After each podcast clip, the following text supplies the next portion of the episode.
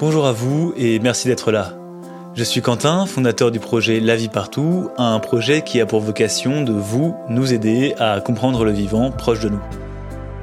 Car je crois farouchement que c'est en connaissant mieux qu'on saura comment le préserver. Après avoir exploré la naissance du sol, nous partons aujourd'hui à la découverte des plantes qui l'habitent. Nous découvrirons ce qu'il arrive d'un chantier quand on le laisse à l'abandon et que les végétaux regagnent du terrain sur les créations humaines.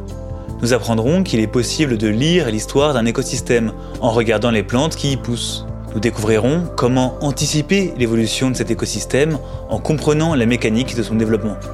Et nous pourrons tenter de comprendre où nous placer, nous, humains, dans la grande toile du vivant.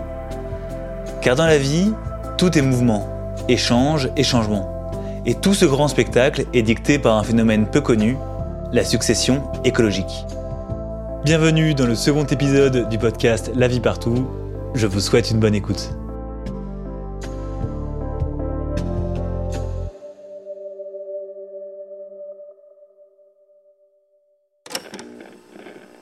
Les plantes sont comme n'importe quel être vivant.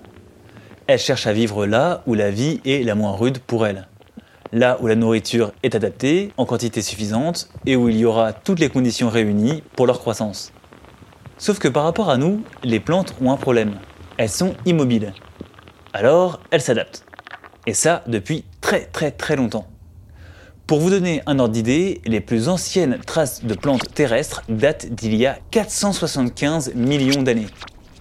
Pour essayer de se faire une idée, ça correspond à 102 000 fois la durée qui nous sépare de la construction des pyramides d'Égypte. Difficile d'arriver à la comprendre, tant cette échelle de temps nous dépasse. Bref, tout ça pour dire que les plantes, ça ne rigole pas. Elles n'ont pas l'air comme ça, mais elles savent parfaitement ce qu'elles font. Leurs stratégies de dissémination sont bien rodées, parce qu'elles portent la mémoire de leurs existences passées dans leurs gènes. C'est ça qui leur permet de conquérir la planète, à condition d'arriver au bon endroit, au bon moment. Si vous voyez une plante particulière durant vos balades en forêt, sachez qu'elle n'y pousse sûrement pas là par hasard. Alors, revenons rapidement au sol. Au cours de la fameuse pédogénèse, différents processus vont s'entremêler, aussi bien chimiques, physiques que biologiques. Un sol existe par les minéraux qui le composent, mais c'est surtout la vie qui l'abrite qui va lui permettre de se différencier. Un peu comme nous. Nous naissons bébés tout nus, puis ce sont nos expériences et nos apprentissages qui vont nous modeler. Si le scénario de notre vie est difficile à prévoir, nous en connaissons les grandes lignes. D'abord, on est, puis on est enfant, on grandit, on passe par la merveilleuse période de l'adolescence, on devient adulte, on vieillit, puis on meurt. Bon, ok, c'est un peu résumé, mais vous voyez l'idée. Eh bien, dans un écosystème, c'est pareil. Le sol démarre nu tel un petit bébé sol, puis tout un tas d'étapes vont s'enchaîner dans un ordre précis qui reviendra quasiment à chaque fois. Car il faut le savoir, le vivant semble détester la terre nue. Et il veut coûte que coûte la recouvrir. Et pour ça, il a un plan. La succession écologique. En résumé, ça donne un truc comme ça. On va démarrer avec un sol dur et minéral, puis les lichens et les mousses vont s'y installer. Ensuite viennent les graminées, ces tiges de céréales sauvages qu'on se mettait entre les dents pour ressembler à Lucky Luke puis des buissons plus ou moins piquants, puis des arbres à croissance rapide, puis des arbres à croissance moins rapide, et ainsi de suite pour arriver jusqu'au climax forestier. Pour mieux le comprendre, sortons dehors. Nous voici devant un petit bois. Composé de chênes et de hêtres, et comme l'indique ce panneau, ce bois est condamné, car on prévoit d'y construire à la place une nouvelle zone commerciale. Accélérons un peu le temps. Quelques mois plus tard, le chantier est lancé. Les arbres ont été coupés, les souches retirées au tractopelle et la terre a été compactée par le passage des machines. Une partie du terrain a été aplanie et une première chape de béton a été posée. Sauf que problème, suite à une énième crise, notre chantier est à l'arrêt et il se retrouve peu à peu abandonné. Mais c'est l'occasion de revoir la vie gagnée sur le bitume. Après le passage des machines, le sol du chantier est quasi nu. La terre battue est fouettée par les vents et le soleil brûlant grille toute vie voulant s'y installer. Ce n'est pas franchement un havre de paix. Mais déjà, des petites taches de verdure apparaissent. La succession écologique entre dans son premier stade. Les mousses et les lichens sont les premiers à trouver de quoi s'installer. Ces formes de vie sont souvent les premières à arriver sur un sol neuf.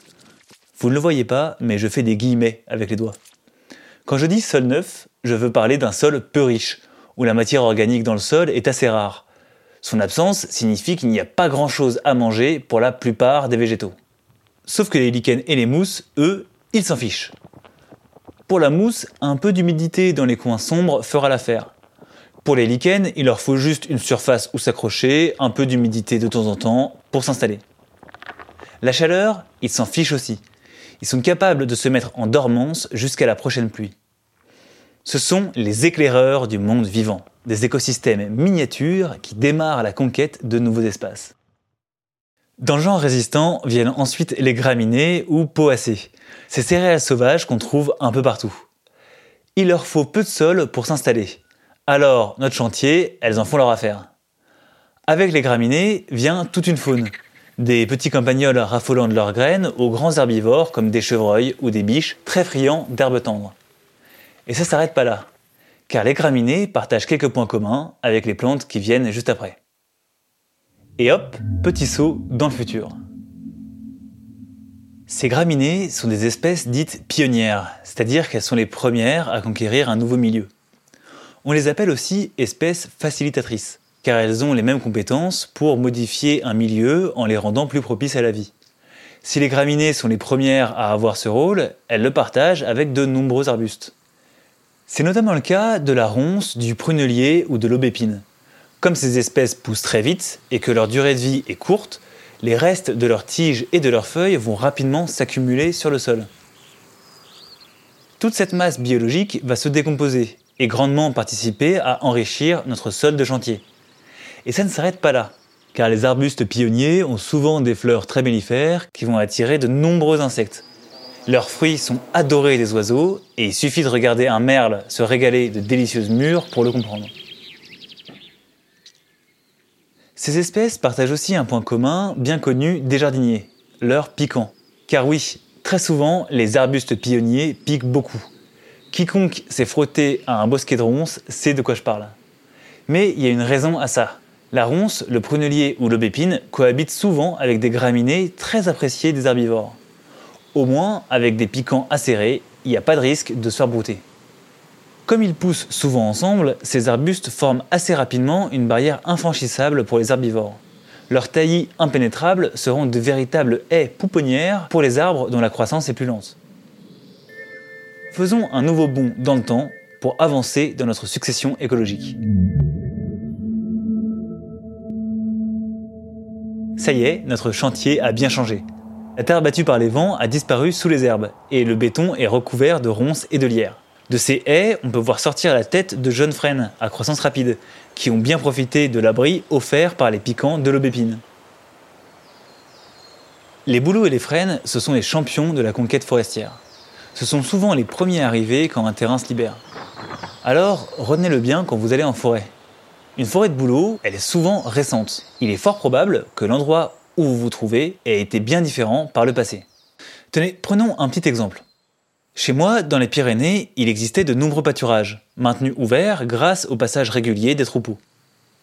Sauf qu'avec la déprise agricole, qui est liée à l'exode rural, de nombreux pâturages ont été abandonnés. La succession écologique, qui était bloquée par le passage régulier des ruminants, a repris son cours. À présent, on trouve souvent des forêts de bouleaux qui entourent de vieilles bergeries. Les arbres ont succédé aux graminées. Quand je dis bloqué, il faut que je m'explique un petit peu. La succession écologique se fait par paliers. Et souvent, nous avons besoin de maintenir un écosystème à un palier précis. Ici, dans l'exemple des Pyrénées, c'est au palier des graminées que les pâturages devaient être maintenus pour nourrir le bétail. C'est intéressant, je trouve, de pouvoir faire cette lecture, juste en regardant une forêt. Mais revenons à notre chantier. Nous sommes presque 100 ans après son abandon, et les vénérables chênes ont refait leur apparition. Et oui, 100 ans. C'est un peu long, j'avoue. Mais cela permet de rappeler que quand on rase une forêt, cela met beaucoup beaucoup de temps avant que l'écosystème ne se restaure. À présent, il ne reste plus grand-chose de visible du passage des humains. Les arbres vont se multiplier, grandir au point de former une véritable canopée. Nous voilà arrivés au point culminant de la conquête végétale. Les arbres captent la quasi-totalité de la lumière possible et les plantes au sol n'ont plus assez d'énergie pour pousser. Nous sommes alors au climax forestier, l'état final de la succession écologique.